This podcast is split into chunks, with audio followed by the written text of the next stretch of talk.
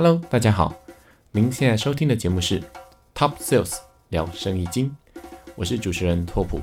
十二年前，我是一个社会新鲜人，一路从食品业的产品计划到品牌经理，接着从业务主管再到分公司副总，然后到新创公司负责台湾区的业务开发。五年前开始了自行创业的生活，目前在东南亚印尼做生意，从事电子商务的相关工作。从商的一路上，认识了许多的职人与好友，所以在这个频道里，我们就来和各位 Top Sales 们好好聊聊各种五花八门的生意经。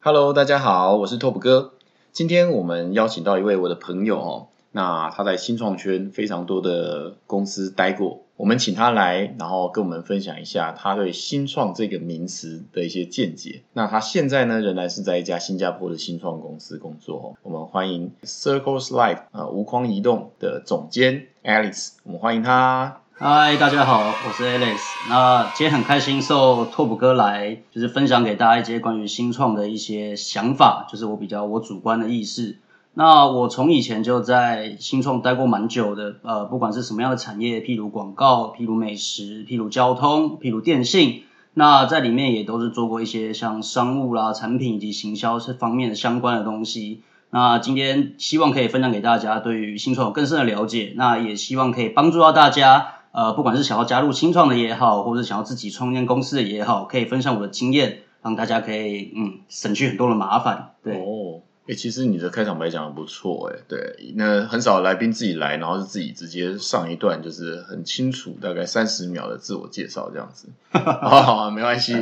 那我们就开始稍微聊一下哈。你刚刚讲到说，因为其实我知道你至少待过超过四家以上，不管是本土还是外商的新创啊。那其实我们在前，我大概是两年多、三年前以前的新创公司，我们是同事。这之后呢，他其实又到另外两家公司。那其实我觉得，因为现在其实不管是之前还是现在啦，这个创业潮在现在台湾都算是非常热的一件事情哦。那所以我觉得由他这边来稍微分享一下啊，包括说他现在或者是他以前。那做过哪些不一样产业类型的新创？好，那我们就请他稍微分享一下。好，谢谢拓普哥。呃，像刚刚拓普哥提到，我之前做过蛮多产业的新创。那因为太多了，因为每个产业它比较里面每个产品啊，不管是每个产品或者每个营运相关的东西都不太一样。嗯，所以我怕我今天这一录下去，可能要录个两三个小时，所以我就以一个大方向来说。嗯，那基本上新创对我来说的定义其实很简单，它我觉得是两点，第一个就是它。是一个全新、从来没有看过的一个所谓的，不管是产品也好，还是技术也好，它是一个需要消费者去习惯这样子东西的一个，我会把它定义叫新创。嗯那你也可以说，有一些大企业其实内部有做一些新的 project，成立新的部门。对我来说，我也可以说它是新创，只是对一般来说的新创很头痛的一点是在于募资这一块，他们省去掉很多的麻烦是在募资这边。嗯，我懂，就是说你说企业内直接开的分公司，或是新的 BU 新的事业体这样子的话，其实也算是一种新创，但是因为他们不是像是呃你刚刚讲的从无到有，可能还要去找投资人，然后去想一个项目，然后之后去募资这件事情嘛。对对，那所以所以很多新创我们一定要有所谓天使轮。然后 A 轮、B 轮这些事情嘛，对，那可不可以就嗯你自己待过的几个你觉得比较有趣的案例，或者是说呃现在还存在，或是已经死掉了，然后为什么？了解。这个，既然提到这个地方，我就一定要提到我之前跟拓普哥一起当同事的一间公司，叫 Honestbee 啊，对。对对，他一开始是做呃所谓的生鲜外送，那如果大家有在用所谓的 Uber Eats 或者 f o o p a n d a 应该都知道，现在他们都已经在做这一块，嗯，那个时候我们的。嗯，怎么讲？我们的商业模式比较相反，就是我们一开始先做生鲜外送，对，才去到美食外送，对。所以这一块也体现了，呃，新创有一个很有趣的特点，就是说，其实受限于投资者的压力很大。也就是说，你在做一件事情的时候，你要说服投资者给你钱，他一定是投资者要看到你未来的估值是要多少。举例来说好了，假设你今天跟我讲说，我我今年营业额我可以赚到，嗯，可能一千万好了，嗯，我为什么要丢可能？一亿进去，嗯那就代表说我看到你未来十年每年都可以稳定帮我赚到至少一千万以上。嗯这件事情其实讲的很简单，就是呃一千万乘以十嘛。嗯但其实最难的地方是你要怎么去让你的投资者信任你，信任你这是很重要。有些人就是一句话都不说，可能就像天使轮啊，也不是说一句话都不说，但他就是很愿意就直接在你什么都没有的时候，相信你这个人丢给你一笔钱。所谓天使，就是说他不不太管你的经营方向啊，就是看中你们这个团队，OK，你们这个企划案可以直接给你钱，不会去左右你的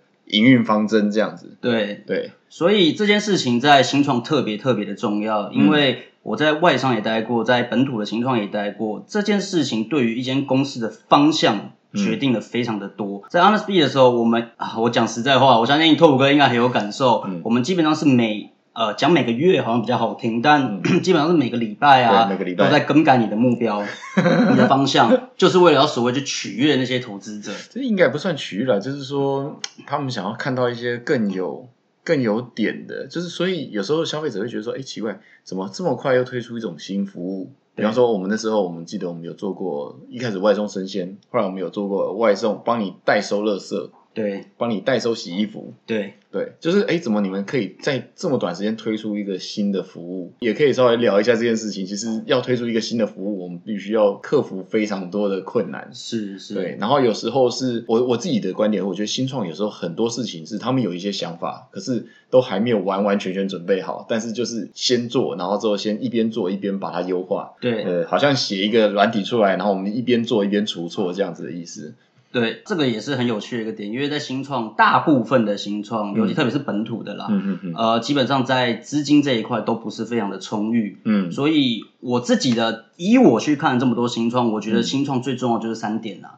嗯第一个最重要的一定是你的人，你的团队，嗯那人也包括你自己，你有没有募资的能力？你没有，你可以去找别人帮你募资。嗯你有没有开发的能力？你没有，你可以找别人开发。嗯但是你本身一定要有一些是可以帮助到这间公司的。嗯要不然，我建议基本上不要创业啊，除非你钱多到真的没地方花了。嗯嗯，对，嗯那第二个除了人以外，最重要的在就是所谓的资源。资源我们也可以说它是钱，也可以说是你的人脉。不管用什么方式来说，就是能加速你的事业进行的这样的资源是非常重要。那第三个，当然，我觉得我会把第第台第三个，也是因为我觉得它是一个最不重要，但是也最重要的东西，就是你所谓你的商业模式。嗯我为什么会说它最重要呢？因为基本上你就是靠这个东西去吸引消费者去赚钱、去募资。嗯但我为什么会说它最不重要呢？因为基本上我待过所有新创，你基本上你一年之后的产品都跟你当初设想的都不一样。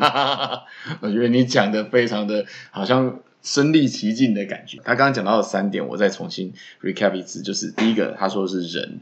哦，就是说什么样组成什么样的团队，每个人的角色是什么。哦，你们三个人要一起创一家新创公司，你们三个人各自的角色扮演是什么？是人嘛？再来第二个就是资源，啊、就是说，OK，你们有什么样可以协助你们这个新创的资源？可能就哦，我们要做外送，刚刚好我们其实就有一些跟物流有相关的资源，哦，或者是说我们跟量贩店跟这些通路有相关的资源，这是资源。第三个就是他刚刚讲的商业模式，可能我们一开始讲说好，我们就是要靠外送，然后之后跟店家收钱、收服务费作为我们的商业模式。可是其实做做做做到最后，哎，其实发现我们真正的商业模式可能不是，搞不好是广告，搞不好最后成为商业模式是收垃圾，还是是做资源回收是商业模式，就是可能跟一开始你所想的都不见得是相同啊。但是这三点是在你一开始在创一个新创的时候很重要的三个环节，就是你没有这三个点，其实就是根本没有所谓的那种服务出来嘛。像我们知道现在有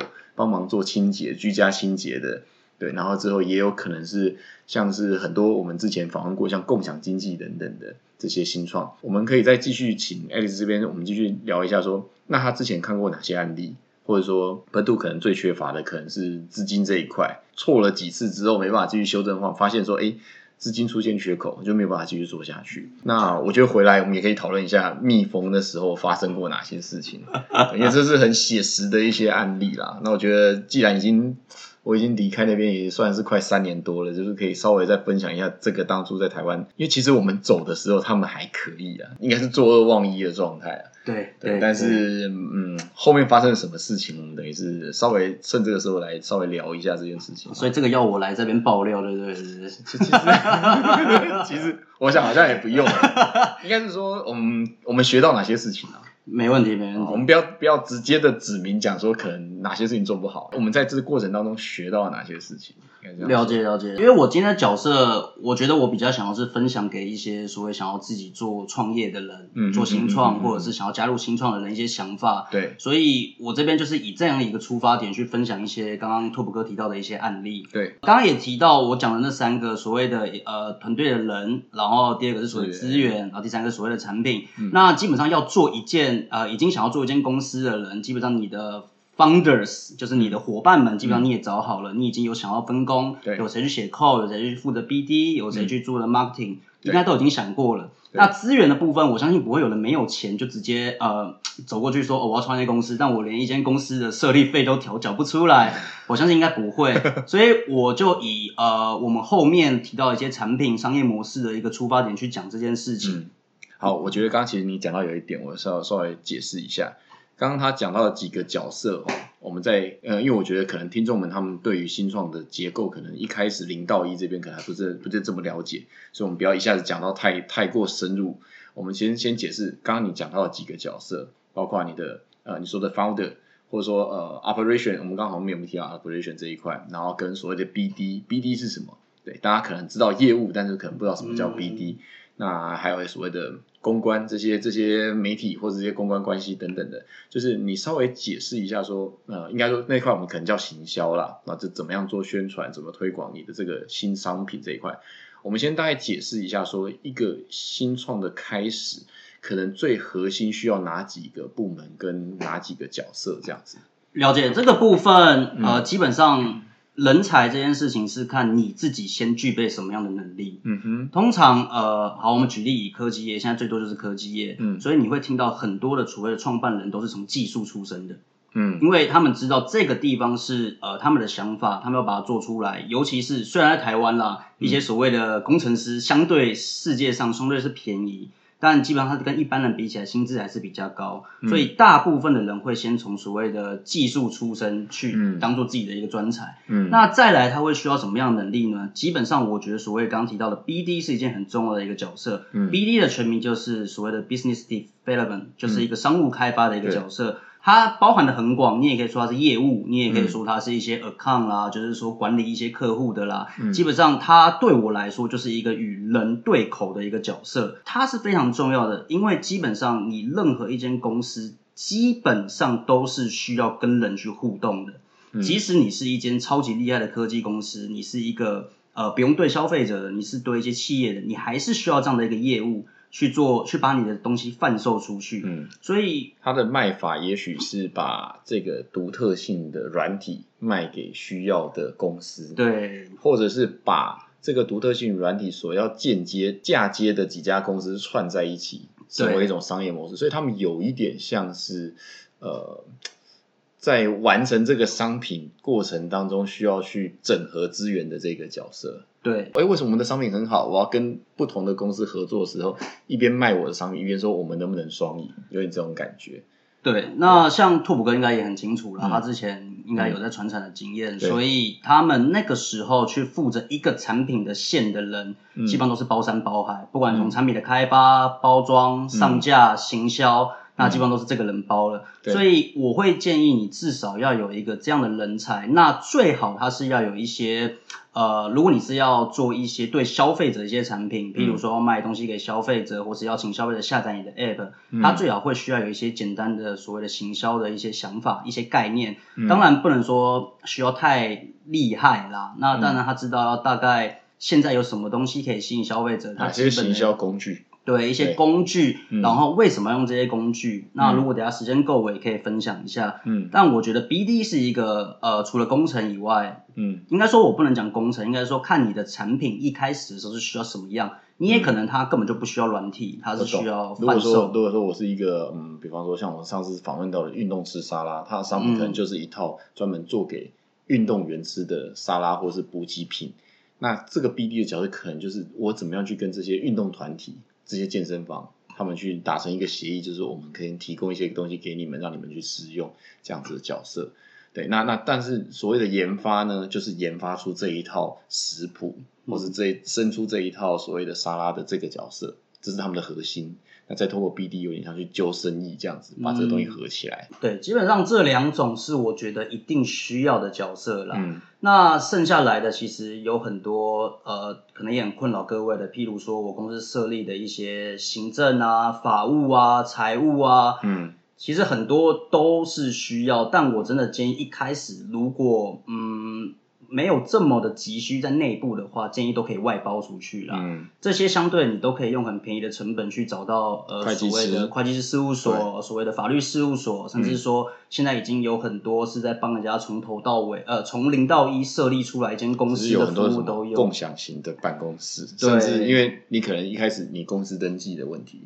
那你去解决这个东西的时候，其实哎、你就会发现随便 Google 查一下共享办公室，就有很多他们就会告诉你零到一帮你设立公司，所以如果在佐佐先他以前在创业的时候有这样子，他可能不会那么辛苦，对。但是那是因为那是那时候创业跟后来在创业的时候，人会碰到不一样的呃协助，或者那可能就是一种痛点。所以对于共同办公室也是一种新创啊，对，没错，这也是最近也不能说最近啊，也有几年兴对对对对对起来的。包括共同仓库、共同办公室等等，这都是一些新出来的一些，也不算，其实也应该说起来不算新，但也是大概这五年内左右出来的东西。但今年因为疫情的关系，所以这些通常都过得不太好，现在都过得不太好了，因为大家都不敢聚在一起嘛。对对对对对，那刚刚提到，其实我有讲到一些所谓的工程师啊，或嗯是一些商务开发，但其实最重要的就是两块人才啦。第一个就是要做出你产品核心价值的那个人，嗯以及可以去透过得到你消费者反应，去把你的产品贩售出去的人。嗯我觉得有这两个人是一个产品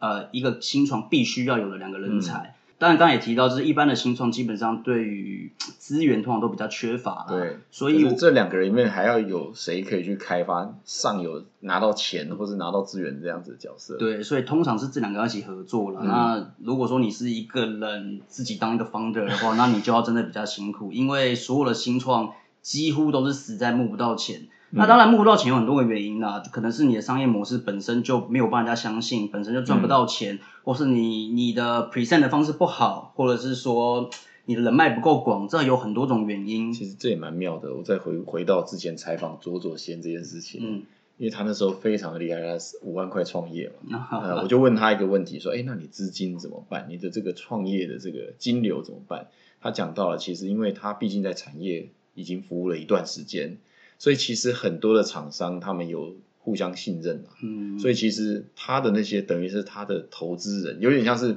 那些上游给他货的人，让他做账期的人，就是把我的货交给你，让你去帮我卖掉。讲白一点，就是欠人家钱，欠欠个两个月的账期或一个月的账期这样子，作为周转，所以拿别人的钱做生意。那其实实际上呢，我觉得很多新创也是，你的模式出来了，我就是拿投资人的钱来圆这个梦，来做这个生意，其实就是这样的意思。但是因为他其实也提到一块，说为什么后来投资人可能会离开的原因是，每个人对于时间跟完成这件事情的看法不一样。对，天使投资人我可能不管，这就是我是天使，反正是我就是喜欢你们这些年轻人，就给你们这笔钱去搞这事。对，但是问题是，一般来说，投资人也是会看整个财报跟整个营运状况这些东西。所以说，也许我认为半年要回收，一年要回收，或两年要回收，每个人的看法是不同的，这样子。对了解，刚刚也提到一个很有趣的事情啊，这个也就是私底下聊一下。我那时候在一间公司，因为做的都比较偏向高阶主管在做的事情，所以嗯很多刚提到的财报，嗯或者一些嗯报表也都是我有在做一些东西。那这个很有趣，所以一些新创，我应该说我待过的几乎几乎每一家新创啦，当然也有少部分没有。嗯那基本在报表上面都有做一些手脚。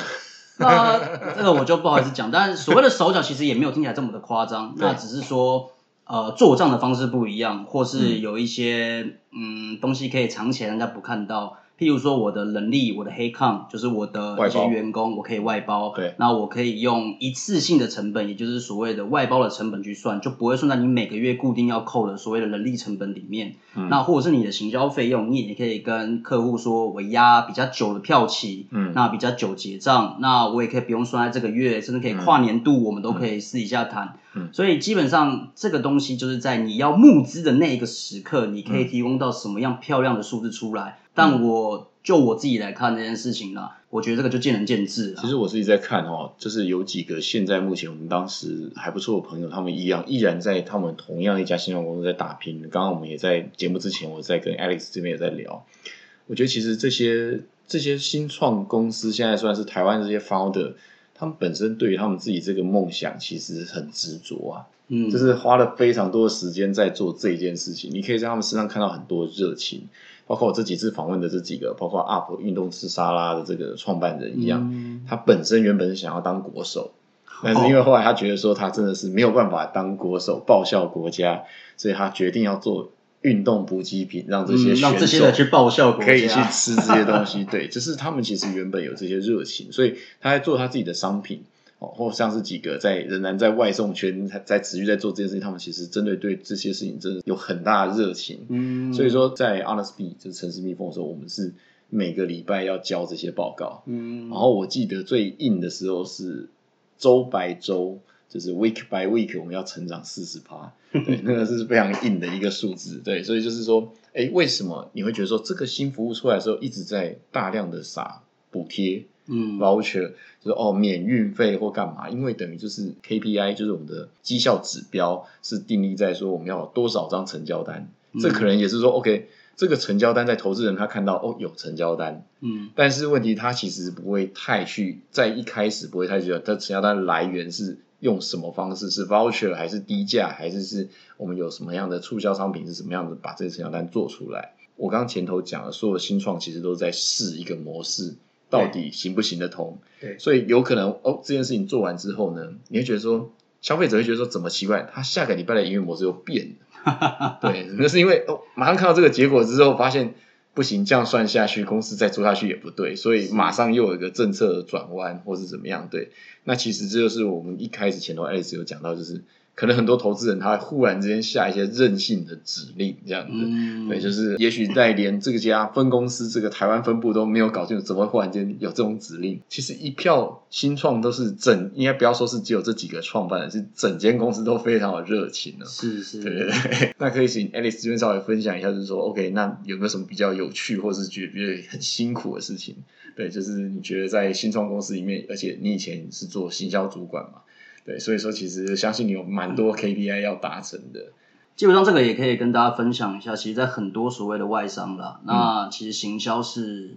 大过蛮多其他职位的，嗯。因为他们知道行销是可以把你的产品包装，甚至现在有很多职位是所谓所谓的 product marketing，也就是说你的产品是需要配合你的行销策略一起把它做出来的。嗯那个时候很辛苦的事情就是你要负责行销或者一些商务的东西，你就要连产品都一起把它做出来。最可怕的就是新创通常不会给你太多的时间对去做这件事情。对，所以我也可以举例，我有其中一间公司啊，嗯那他当初来台湾的时候，我们都聊了很多，那也都谈了一些很美好的愿景。嗯但是实际加入之后，我才发现他们根本连台湾的市场的一些调查都没有做，嗯甚至台湾的一些产法规需要对符合的一些法规、营运条件都没有做到。对，也许在国外行得通，可是在台湾不好意思，这个你光请一张准证，也许要半年。对，对这个这个其实是一件非常可怕的事情，我必须得说，因为这代表了不是说你剩接下来事情有多难做，代表说你根本没有准备好你就来。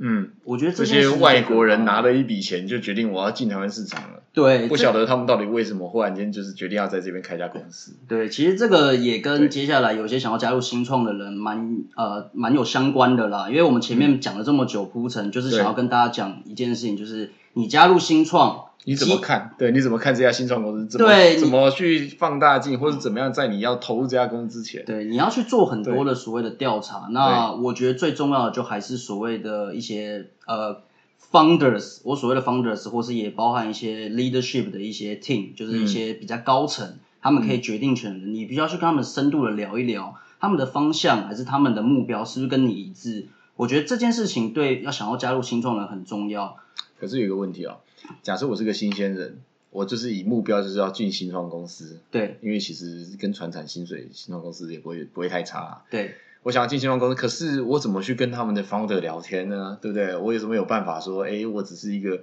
新鲜人，我怎么可能跑去跟你老板聊说你的梦想是什么？对，不但你一定有主管。基本上新创，对呃，通常都不会人太多了，所以可能就是一阶两阶，比较扁平的对，比较扁平的。所以你看你跟你的主管、直属主管聊天的过程，其实就很大的程度可以判断这些公司所谓的文化跟方向。嗯我也有看过很多，就是进来就跟我讲，呃，讲梦想、讲未来，眼睛真的是发光的。嗯也有进来跟我讲说，直接跟我讨论说，我要怎么赚钱，我要怎么去交报告，我要怎么去把这些事情做出来去交差，也有。嗯我觉得这个东西就是你需要去思考的一件事情。我我其实前面讲那么多，我很想要送给如果真的想要加入新创的一句话啦，嗯就是说你可能也听过这句话，就是所有愚蠢的决定其实就是在不断的妥协中产生的。嗯基本上你在新创，你会更多遇到所谓的要妥协。你嗯在一些大企业，你可能要妥协的，基本上只有所谓的一些组织的流程，嗯或是一些老板的想法。嗯但是你在一间新创，你要妥协的事情太多了。嗯你没有呃，你的资金来源、你的产品的变化、你的团队的流动，甚至你的、呃基本上你学习的东西，你一天就被叫去做一个你不会的事情，也是常常发生的事，情。就是 problem solve 啊，就是你要怎么样解决这些问题吧。今天老板忽然间给你一个很奇妙的指令，哎，对我们即将在下个月初哦，可能你就剩下十五天、两个礼拜，要开启一种新的服务。所以就是写程式要写好，然后地面要去交接的那些那些相关合作的单位要去串接好，对，然后之后，通常我们找假设说，好，我们随便举例，收垃圾服务好了哈，那就是我们一定要找一些资源回收的人去聊这件事情，人家就会问说，哎，那你们多久之后要开始这个服务？哦，都已经聊完了，你多久要开始？呃，明天。哦，好有既视感哦！天哪，对啊，这些事情我觉得真的很可怕了。那我觉得我也遇过，刚刚说有提到一些很困难的模式，我觉得事情做事对我来说都还好。那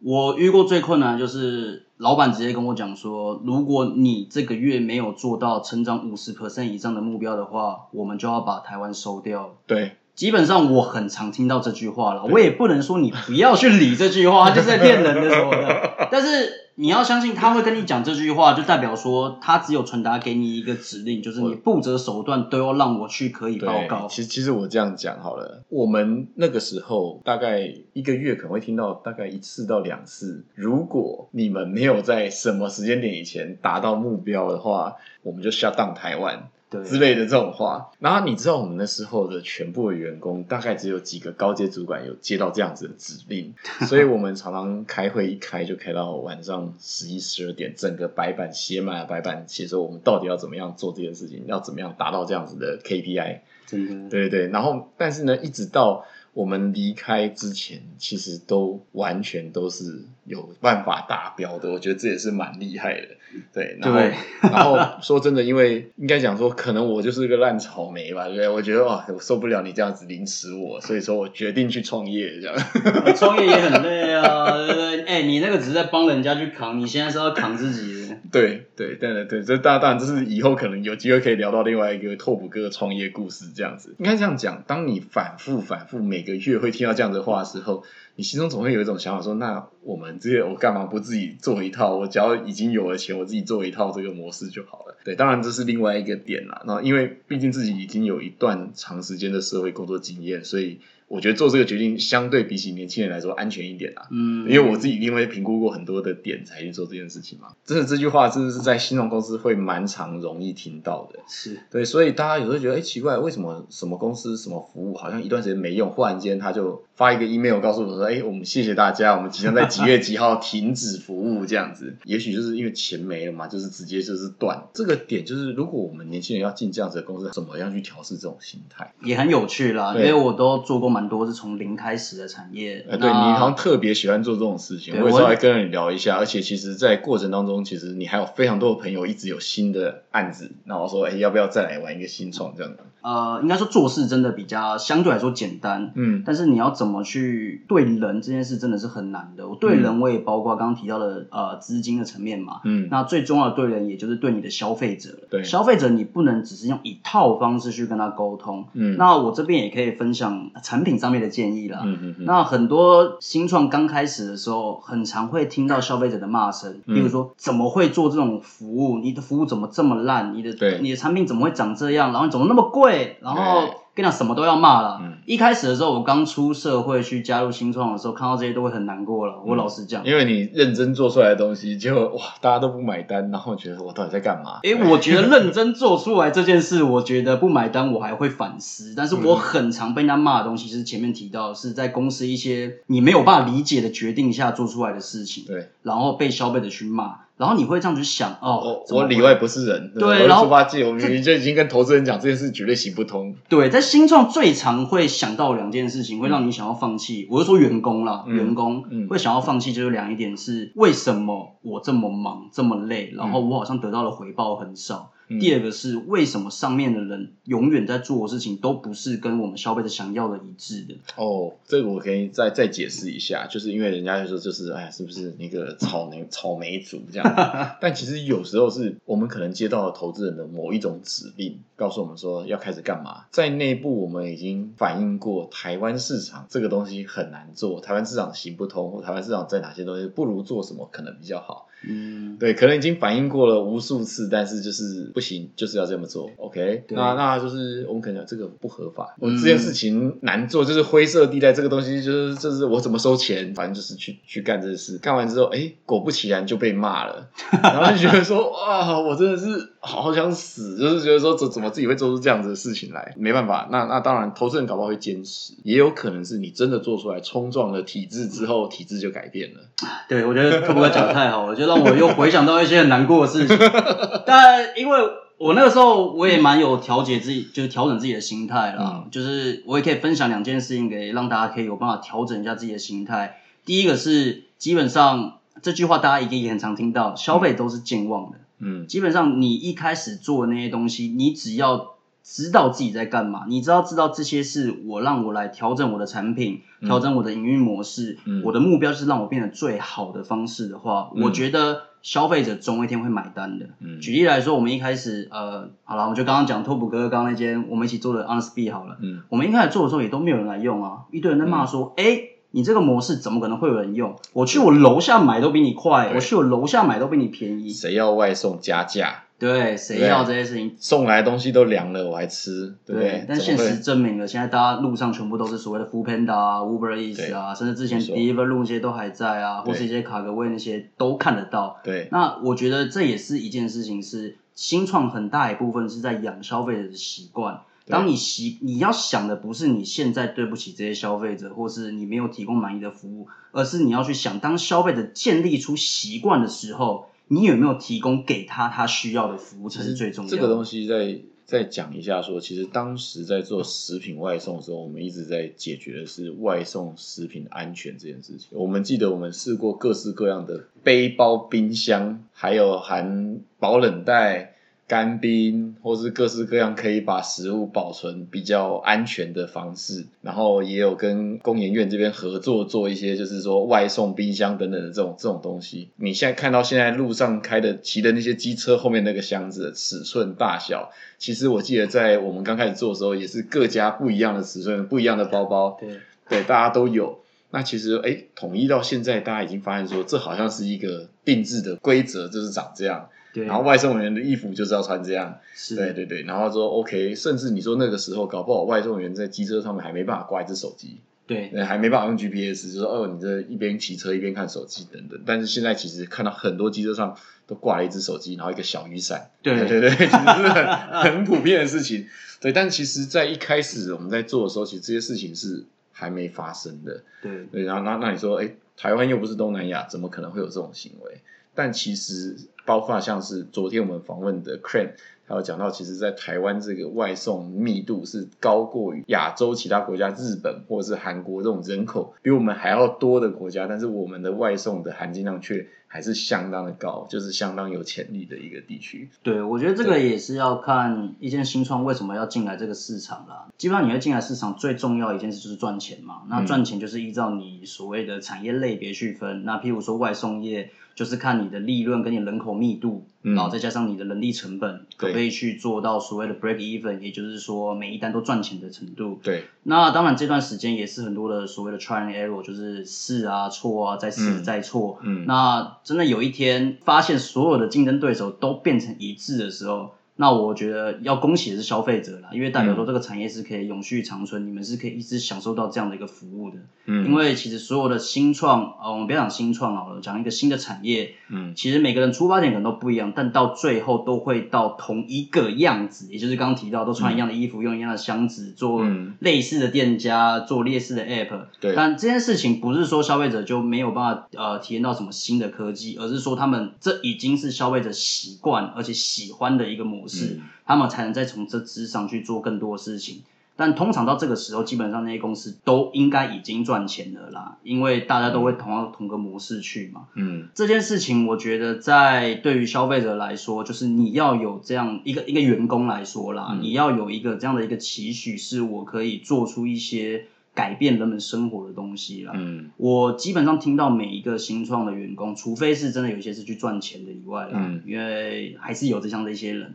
但大部分是有热情的一些人，他们都会觉得我想要做的是改变人们的生活，嗯。我想要我自己做出来的东西，虽然说那不是我的公司，那不是我的钱，嗯。但是我希望可以透过我的影响力去影响人家的生活。嗯。那我也相信现在有很多，不管是所谓的轿车服务，不管是所谓的外送服务，嗯。其实都已经大大的改变我们的生活。对，包括像是我记得我们那时候还在 Honest B，我们也聊过线上教学，对，对不对？我们讲到说，哎、其实好像那种补习班哦，很多学生他们没有办法去上学等等，我们就讲到过这件事情，就是说有没有可能用一个线上教学系统哦？因为其实前提是因为我们进了新创那个圈子，其实那个圈子的人就是大家常常会没事就会聊聊这些东西。哎，其实现在在这个疫情的时候出来，反而线上教学成为另外一种趋势。真的对，就就是是时势造英雄啊。对对对，就是那要是那时候没有人去做这种线上教学软体，或者这种线上开会软体的话，那怎么现在会有人用到这种东西？对，因为其实大家熟悉的一些公司啊，基本基本上你们去看，基本上大概都至少都五年以上了。嗯嗯嗯很少有一间公司出来个一两年，你就会大家都听到，大家都知道，因为这不仅是所谓的行销需要一些时间去扩散，或者是需要一些口碑的传销。对，那更重要的是，大部分一开始的新创，他们的产品都还没有到位，基本上也都不太愿意丢这么多钱去让人家看到我不好的产品。对，这件事情我觉得是蛮重要的，就就好像是第一支苹果手机出来，它不见得是这么完美。对我相信大家在用至少都是四之后了啦，像对对对对对啊对，就是大家已经都有些出错，已经哎打字啊不会太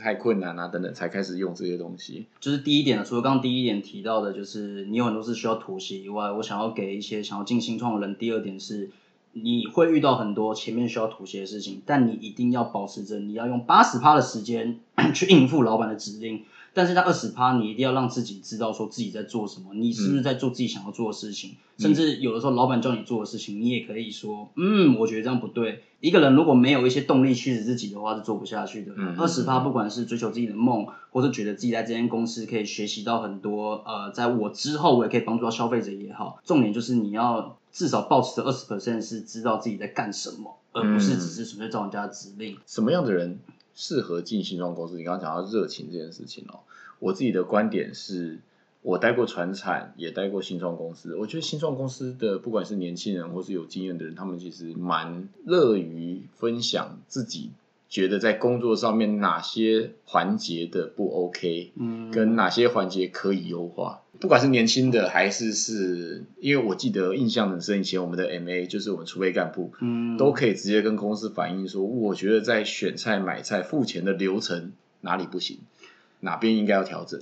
对对，刚刚如果提到什么样人士的新创啦，我会觉得，因为我也跟很多所谓的一些员工啦、嗯实习生聊过这件事情，我会说适合新创的人，我觉得很重要的一件事情是你真的要知道自己要做什么。嗯。我不是说你一定要完全明白我人生的目标，就是我五年内我要赚到多少钱，我五年内要到什么职位，我五年内要做出什么事情，然后我几岁要退休，叭叭叭要环游世界，而是说你真正想要的东西是什么？你想要的人是一个生活是我要来赚钱，然后去让我自己的私人时间过得比较开心，或者是说我今天要来这边做一件事情，刚刚提到的，我是要改变这个生活，改变这个世界，改变消费者的使用习惯，我要去创造我的影响力的话，这件事情我觉得是最重要的。如果你没有所谓的你想要的目标的话，基本上你是很难走下去，甚至尤其在新创，刚刚前面也提到很多次，你很容易被人家左右，你很容易被呃，刚刚拓普哥有提到，很多人都可以发话。所以你会很容易怀疑自己，你会很不确定自己要做什么。嗯，所以我觉得要坚定自己想做什么，要来对试，不管是试也好，还是想把它做出来也好，这件事非常重要的一个前提。嗯那第二个就比较偏向是能力方面的，能力方面，像我面试，我很少，除非我现在真的需要那样子的一个能力啦。嗯。但我基本上面试的呃重点都会在，嗯，你这个人到底有没有办法跟团队做合作？嗯。团队合作是一件非常重要的事情，因为你在一间新创，你需要很大量的快速的、有效率的沟通，哦，而且不只是反应，有时候很多人反应是坐在那个位置上，一直讲一直话 murmur 说、为什么？但你要解决问题对，，problem solve，对对对。对人家都说沟通很重要，很重要，每个人都在讲沟通很重要，但基本上沟通我觉得也很难练习啦。嗯。但沟通我觉得有一件事情是你有没有办法站在别人的角度去想事情，嗯。这是一件很重要。你有没有办法快速的归纳重点，与同伴们合作去把问题解决这样的一个能力，我觉得是新创最重要的一个。对我来说，它也算是软实力啦，因为所谓的硬实力，不管像是一些 coding 啊，像一些 marketing 啊，都是需要去练习的专业的。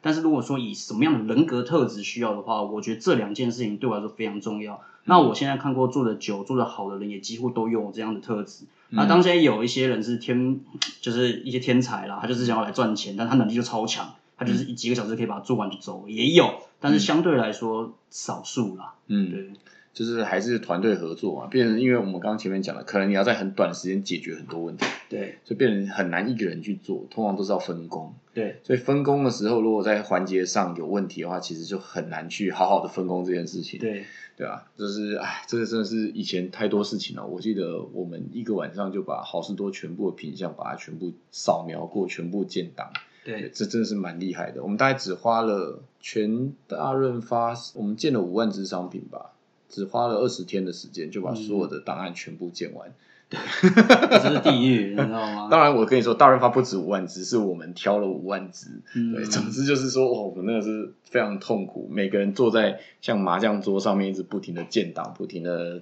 key in 资料，然后还会出错，然后就是里面还有很多的 bug。对，对，但是我也觉得这是最好玩的一个部分。对对对，就是大家一起在对为一件事情努力的时候，对对对，然后你就是哇上线了，真的是很开心。对，然后上线了，然后卖不好就觉得说啊好，再再再调再调之类的。对，然后但是也是因为这样，所以才发现，哎，其实很多东西其实还有很多可以再优化的地方。对，对我觉得主要是要还有一件，我觉得没有这么重要，因为我已经觉得 by default 就是大家应该都要具备的能力，就是不断学习的能力啦。嗯嗯嗯因为你不管是在传唱还是在形状，你基本上都要一直学习，你才能往上爬去做更多的事情。但新创是更需要去做那种五花八门的学习，嗯也就是说，嗯，你会很容易去学到原本你根本就没有想到你会做的事情。讲分享一个以前的案例，我记得那时候一个呃，算是我们公司的一个一个同事吧，年轻人，然后那时候我们就要做一个 Excel 报表，然后之后要做一些呃类似一些下一些公式，然后要找出什么东西，那可能我就因为我那时候业务主管，我下了一个指令说，可不可以把哪一支商品跟哪一就是哪一些类别的商品全部把它抓出来，嗯哦，或者是区间在多少东西全部把它抓出来，然后在报表上面呈现。结果我们的年轻人是直接去网络 Google 上面找到一套公式，然后直接下了一个指令，然后就把这些东西全部抓出来。我就问他说：“哎、你以前是学这个东西吗？”他就是全部自学，去网络上学怎么样用下一个新的公式，然后怎么样去把这个 bug 全部把它找出来。对，我我觉得其实包括这样子的案例非常多，可能就是从来没有用过的软体，对或从来没有用过的工具，或是然后之后，但是你要自己去要自学，然后去把这些问题解决掉。对于外面业务开发也是啊，我从来没有去开发过这样的客户，我一样要去把这个东西完成。所以刚刚讲到的分工合作是这样，内部有人把事情解决掉，外部有人把事情解决掉，这样这个事情才做得起来。这样，对，我觉得刚刚拓普哥也讲到一件事情，也是我很想要提到，就是我看过很多零到一的公司嘛，嗯那基本上零就是什么都没有，一就是你已经可以开始营运，甚至对可能有机会赚钱，那你要嗯到一百这种赚大钱的，可能还有一段距离。对，但是很多公司觉得最困难的是在零的部分，嗯，但我会说最难被解决的可能是从一开始，嗯因为有很多人跟着你一起努力打拼，从 day one 开始的人，对他可能不具备那样的才能，嗯不具备那样的管理才能。对，有呃，大家应该听过所谓的彼得理论啦，就是说每个人都是被强迫到最后会推到一个不适任的位置上面。基本上，你所谓在新创一开始具备的能力就是需要你什么都会。嗯基本上我讲难听一点，就是你什么都要自己做。嗯呃，通常这种人变成主管的时候，会很所谓的微管理啦，micro manage，、嗯所以他们在管理的经验上面可能就会缺少一点，会到时候会变成说大量招进人，也大量的流失率。嗯所以应该大家很多听到一些新创，在你真正成功成为一的时候，募到很多的钱，要招很多人的时候，那个时候就是噩梦的开始。你的人一直流动，你的名声变差，你留不住人，你管理不住人，甚至你原本一些有用的人都被推到一些不对的位置，然后对的位置找不到人，公司气氛就开始变。对，所以我觉得这件事情没有那么重要，但也很重要。因为我说没那么重要，是因为要做到一的公司其实也没有到很多了。我老实讲，你要做到这样的规模，呃，基本上你先想你要怎么把零做到一，可能会更重要一点。这让我想到一部电影，之前那个安海瑟薇演的高年级实习生，他之前创立了一个他自己的王国，但是为什么他发现，哎，怎么好像管理上有些问题，所以他请了后来另外一个呃有职场经验的人来帮他润滑一下他公司的管理这件事情。嗯那我们最后的部分呢，我们请 Alex 这边来给大家一些，如果想要加入新创公司的年轻人一些分享，就是说最近哪几个类别的产业在市场上，在台湾现在二零二零年的八月底这时候，大概是哎几个还蛮多趋势在做的新创型的产业。了解。如果说以最近来说的新创的话，我会说，嗯，因为之前外送业第一个啦，因为之前外送业有蛮多做起来的那几间，现在非常流行是所谓的云端厨房。嗯那云端厨房的概念就是，之前是做外送，是去一间餐厅取餐送给消费者。对，那些餐厅它的成本可能就一定要那间店在那边嘛，那里面也有人在里面内用用餐。对，但现在更多的是，我直接做一个中央厨房，我里面根本就没办法给你内用，我里面只出餐做外送。嗯，现在越来越多公司在做这件事情。其实很像是运动吃沙拉一开始起来的感觉，对，其实就是甚把至像是月子餐这样子，结合月子餐这样子的概念，变成是专户配送这样子的逻辑。对，我觉得这件事情也帮助到很多可能有一些厨师技能、煮菜很好吃的人，嗯那他们有一个更低的成本去做他们想要做的一个餐厅，做一个事业。这个也不只是一个所谓的餐厅啦，这件事情也可以跟外送一样做的很大嘛。那当年肯定是要怎么样跟外送配合，或者是你要成立自己把国外的品牌找来台湾做中央厨房。我觉得在现在都有很多的变化，都还在刚起步啦。嗯那当然有一些国外已经做了蛮多年的这件事情，我觉得大家可以看一下。那第二个当然就是今年呃最重要的五 G 嘛，嗯。五 G 这件事情，那五 G 不只是五 G，它只是电信的一部分，但它延伸出来的东西很多。譬如大家讲很久的什么所谓的电动车嘛，譬如说什么的 VR 啦、那些东西，嗯。或者是说什么的 IoT 啊、物联网啊那些都可以做。那我也相信接下来这段时间会有更多所谓的这些硬体的技术会出来。嗯所以如果是对硬体相关有兴趣的人，嗯我觉得可以多看看这样的一个项目。讲完软体跟硬体之后，最后一个我想要讲一个是台湾现在之前一直很很没有做出来的啦，就是所谓的金融相关的新创啊。嗯那当然它吃很多的法律啊，对，那我也就不讲有些新创，因为因为某些关系就是没有做起来。嗯但我觉得现在在金融这一块，尤其是现在政府，我觉得我自己觉得这几年有越来越开放的趋势啦。嗯也有可能在金融相关，最近也有可能会有一些人做出来。金融有包含很多嘛，但我会先定义是跟钱的流通有关的。那支付吗？也可以是支付啊，嗯甚至说现在有很多的点数相关的嘛，点数点数，大家一堆点数，Line Point 啊什么的，嗯每一间公司都有点数。对，那也有可能用这用一个金融相关把这些点数整合起来，变成说这个世界不只是国家发了钱了，每一间公司发的点数，它也可以变成一个流通的方式去做兑换、去做交换、去做一个新的流通。我觉得这也是一个模式。当然有很多啦，什么线上保险啊，什么相关的也有很多。我觉得如果说下一个要做出来一些服务相关的话，我觉得大家可以多看一些所谓的金融这一块啦。嗯我觉得算是一个蛮有机会出来的。毕竟我觉得他所有的技术跟想法都在台湾，只需也最难也是最简单，就是等法律去做一些调整啦。嗯。对，OK，我们今天这样听 Alex 讲蛮多的哦，这样子聊下来，我发现其实他对于新创，他真的对于新创非常有热情哦。对，所以说他会一直在这个圈子里面打滚，也一直观察这个圈子里面的一些现象。那很感谢他今天对于我们听众，如果想要加入新创公司，或是未来如果还想要多了解一些我们以前公司发生过哪些事，对我们可能有机会还可以再邀请 Alice 来我们节目，然后再分析一些其他的跟哎现在新创圈发生哪些事了，我们也可以做一些些侧面的，我们是一个人观点这样子。我刚，所以我刚刚都没有讲公司，应该应该大家很明显知道的，对啊。OK OK，那我们今天谢谢他，谢谢 Alex，那大家下次我们再见喽，拜拜，拜拜。